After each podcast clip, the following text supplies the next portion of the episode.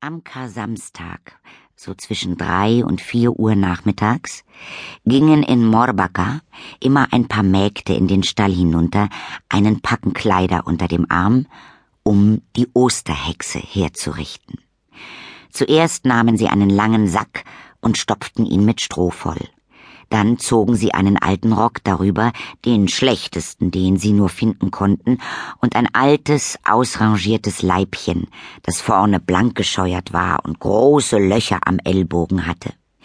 In die Ärmel stopften sie Stroh, damit sie rund und natürlich aussahen, und dass Strohhalme anstatt Hände aus den Ärmeln hervorguckten, genierte sie nicht im geringsten. Hierauf machten sie der Osterhexe einen Kopf aus einem Küchenhandtuch, das möglichst grob und grau war.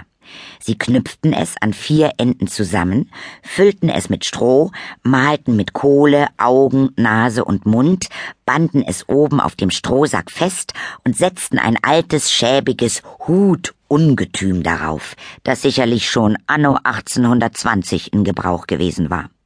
Dann brauchte man der Osterhexe nur mehr einen alten Schal über die Schultern zu hängen und eine Schürze um den Leib zu binden. Als die Osterhexe soweit fertig war, wurde sie aus dem Stall zum Wohnhaus hinaufgetragen.